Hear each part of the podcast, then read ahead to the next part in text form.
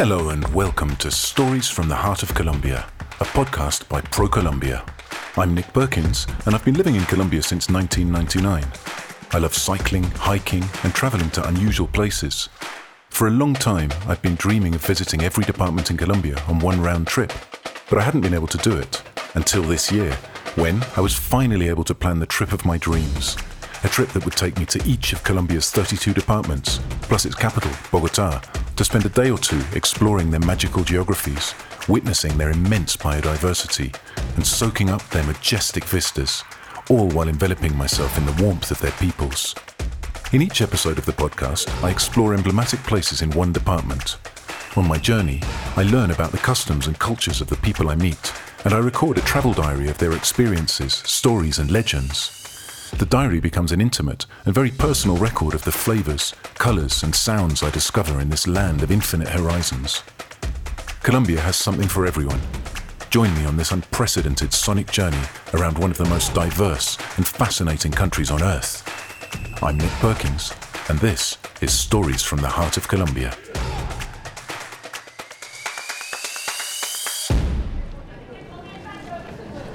¿Y cómo está todo? ¿Y el So I just arrived in the department of Chocó in northwestern Colombia. Chocó is a department on the Pacific coast of Colombia, very sparsely populated. So I just flew into Nuquí, which is a little town right on the on the coast, and from here I'm going to go down to Joví, which is a, a place I've been before. I was there teaching English a few years ago. I lived there for a month. Little town with uh, actually no motorized vehicles. There's a boat, like a municipal boat, which comes in and out once you're in the town. That's it. A really fascinating place, surrounded by mangrove forests and beautiful beaches and pristine jungle. So I'm just waiting for Juan, my boat driver, standing on one of the many docks in Nuquí. And when Juan arrives, we'll be taking a speedboat down the coast, down south. It's about 30, 40 minutes, and we get to Joví, which is where I'll be staying.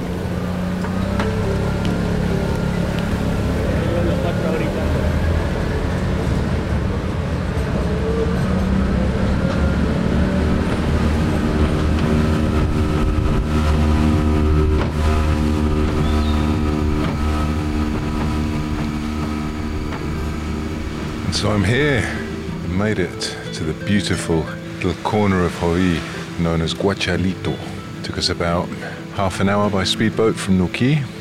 This really is a beautiful spot. The beach is a really deep, dark brown colour, just because of the mix of, of white and black sand and uh, the rocky outcrops up and down the beach in every direction. And as a tourism destination, if you're looking for some peace and quiet, just get away from the world.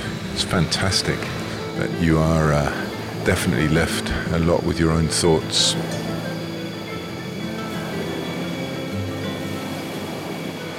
So, as you can probably hear, I'm on the beach in Guachalito. I'm here with Benjamin Gonzalez, who's the founder of a beautiful hotel right on the beach. It's not, it's more than a hotel, it's like Benjamin's home where he's built some extra cabañas for people to stay in. Mi nombre es Benjamín González, eh, soy nacido y criado aquí en esta playa de Guachalito. Soy pionero en el turismo local. So Benjamin's been, uh, he was born here in Guachalito. He's lived here all his life, and he's one of tourism's pioneers here. And in, in since 1984, he's been working on his tourism project. El turismo aquí en Guachalito nacieron de unos amigos que vinieron de, en esa época, en el 84, vinieron buscando, digamos, sitio para acampar. Y desde esa época recibimos un grupo de 18 personas. So Benjamin's telling me that, as so many of these stories do, this one began completely by chance. I mean, he lives here, and uh, one day, a group of a couple of tourists turned up, and uh, they were looking for somewhere to camp. And he said, "Well, camp on the beach." And they got chatting, and they sort of knocked around ideas, and the seed was sown in Benjamin's mind. And then uh, took him a while to get going, but in 1990 he started building what is now the, the Joviseña. And he works as very much a, a community tourism kind of coordinator in the area where he brings together people from the, the different surrounding villages. Uh, we're going to go to the village of, of Jovi later on and, uh, and go up, upriver to uh, a waterfall.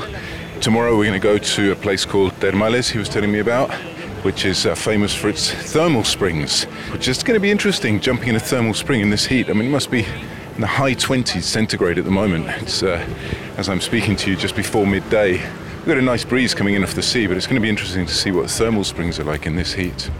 So up until uh, the late 80s, early 90s, Benjamin, like everybody here, was a fisherman and uh, a farmer.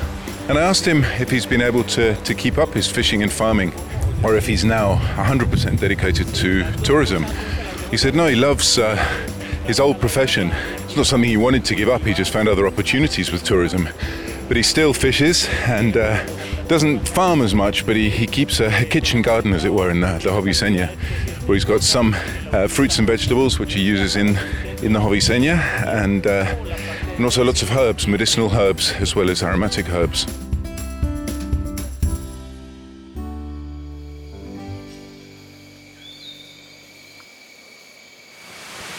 This is absolutely gorgeous. I'm right in the middle of what is now virgin forest, jungle on the Pacific coast of Colombia. Just arriving at the, uh, the waterfall of love, La Cascada del Amor, completely surrounded by greenery. The trees towering above me, many of them with vines hanging down off them, coming right back down to the earth, with plants of a thousand varieties. And uh, yeah, it's a great walk, really nice, lovely to feel the, the ground under my feet as it changes from mud to stone to rock to sand, wading through rivers. And uh, well worth it to get up to this absolutely gorgeous spot. I'm going to go for a dip.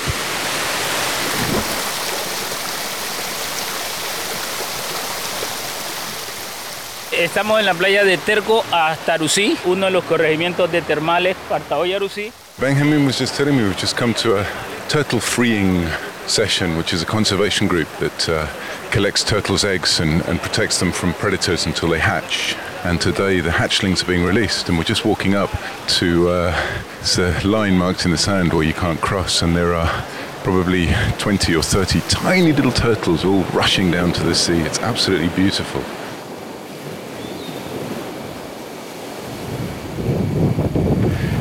And uh, this is amazing. Just as we were leaving the, the turtle liberation site, we're heading towards uh, the little village of Termales, the, where the thermal springs are. And then all of a sudden, oh, all of a sudden, Benjamin's boatman standing on the prow of the boat, his lookout, shouts and he says, Hey, there's a whale! And way over in the distance, we could see this splashing as we got nearer, we start to see the tail, huge tail, coming up out of the water as the whale surfaces to breathe. We've come racing over to the other side of the bay. She's right in front of us. This is absolutely gorgeous. We're just a few hundred meters from the coast, and there's an enormous whale surfacing to breathe right in front of us. She's right here. Wow. I mean, literally meters. I could almost reach uh, out, reach out and touch her. This is such a privilege. She's right next to the boat now. Just keeps on coming up for air. I don't know if she's curious or if she's fishing. I don't know what she's doing, but she's literally right here next to us. This is absolutely incredible. And just as we were talking, two whales surfaced. They're right next to the boat again. I mean, just just meters away from where I'm talking to you. And there are two which will be which will be mother and calf. Like it?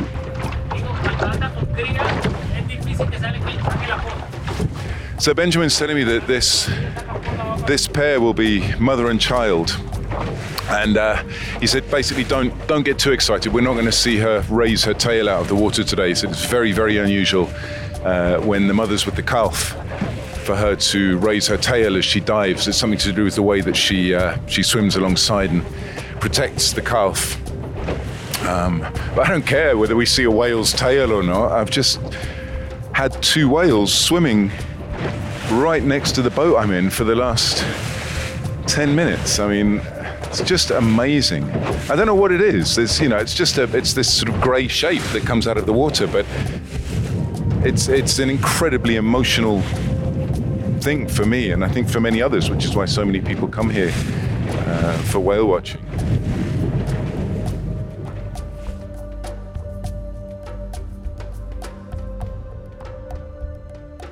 So we're just looking at a thermal pool. It's slightly sulfurous smelling, but very, very clear water. And uh, Benjamin was telling me that this pool was built by the community with community and public funds. And what happened was uh, this was in private hands originally, this whole area.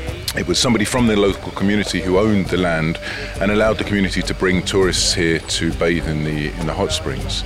And then a few years ago, the community got together and there was an initiative with the, the local municipality. And the community put in half the money, the municipality put in the other half of the money, and they purchased the land actually. So it's now community owned and community run. And it's uh, run by the community for the benefit of the whole community. Income is shared amongst the community, responsibilities are shared uh, with the community. And it's a beautiful site. The thermal springs actually literally rise up out of the earth right next to where I'm standing now, looking down into the pool. The pool's basically a concrete border which has been built uh, around the original stone. So you can still you've still got the original stone uh, that you can see at the base of the pool. Uh, you can see where the water comes rushing in. And then running by the side of the pool is uh, a little creek. And we're right in the middle of the jungle, uh, surrounded by trees and greenery. It's, it's absolutely gorgeous. And sadly, the time has come for me to leave Guachalito too soon, way too soon. Good thing is, I don't yet have to leave Chocó. I'm heading back to Nuquí, and when I get to Nuquí, I'm going to be meeting Iris Gonzalez, who's Benjamin's sister, and we're going to be talking about food and the amazing culinary delights to be found in Chocó. Yo soy Nimia Iris González Valdés. Soy del municipio de Nuquí, Chocó, nacida en la playa de Guachalito, una de las mejores playas que tiene el municipio de So Iris is actually a Guachalito native. In fact, she's Benjamin's sister, uh, for full disclosure. And she now lives in Nuquí because her work, uh, she says, it makes more sense for her to live in the municipality rather than, than out in one of the uh, outlying areas. Yo me dedico a varias actividades, especialmente de la gastronomía tradicional. When I ask Iris what she does, she responds, as is true for so many people in this part of the world, that she does all sorts of different things. But the one thing that she spends most of her time on is the local cuisine, traditional cuisine. She said it's what she feels that she's best at, and it's also part of the fundamental culture of her people. She said she's loved working with food all of her life, and this love of food comes from her ancestors, from her grandmother, her mother, her aunts. She says it's a tradition which we have to keep alive. And to keep it alive, one of the things that she does is to work on, as she says, rescuing this traditional cuisine, the cuisine of her ancestors. Todos nos beneficiamos del turismo, unos en menor escala, otros en, en mayor escala, pero todos. That's really interesting. Uh, Iris has a really positive view of tourism in the local region. So I asked her what benefits tourism has brought to different members of the community, and she said, "Look, listen, tourism touches everybody here." She said it's a fundamental part of the local economy. You don't have to be a hotel owner or a restaurant owner to benefit from tourism because, as you said, you know the hotel owners need staff, the restaurants need food. So whether you're a fisher or whether you're an agriculturalist or whatever you are, you will in some way be obtaining a benefit from tourism. Uh, something else she said, which a lot of people have mentioned as I've been interviewing people on this podcast, which is one of, I think, my, my favorite common factors across Colombia, is she talks about the interchange of tourism. She said it's not just people coming to my restaurant and eating my food and me showing them about traditional food and traditional recipes. It's about the exchange. And when they're in my kitchen, I show them my stuff and they talk to me about their stuff and I learn from them in the same way that they learn from me. So she sees tourism really uh, not just as a, as a one way street of people coming to learn about and enjoy this beautiful natural environment, uh, but also bringing something of theirs to leave behind in this natural environment, as in, you know, some part of their knowledge to leave behind in this natural environment. Chocó is part of the Pacific Coast Colombian tourism region. It is the meeting point between two oceans, the tropical jungle, and three immense rivers. The people here have vindicated African and indigenous inheritance, and they are festive, happy, and they love to dance. Chirimias, bunde, and holgorio are just some ways the contagious rhythms of this land get expressed.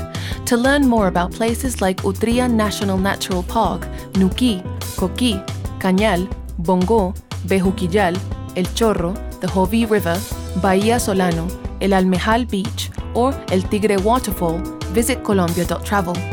The Stories from the Heart of Colombia podcast was produced by ProColombia. Its contents are protected by the intellectual property laws of the Republic of Colombia and do not reflect the views of the national government, ProColombia, or the other entities that participated in this project. None of these will assume liability for any of the views expressed here.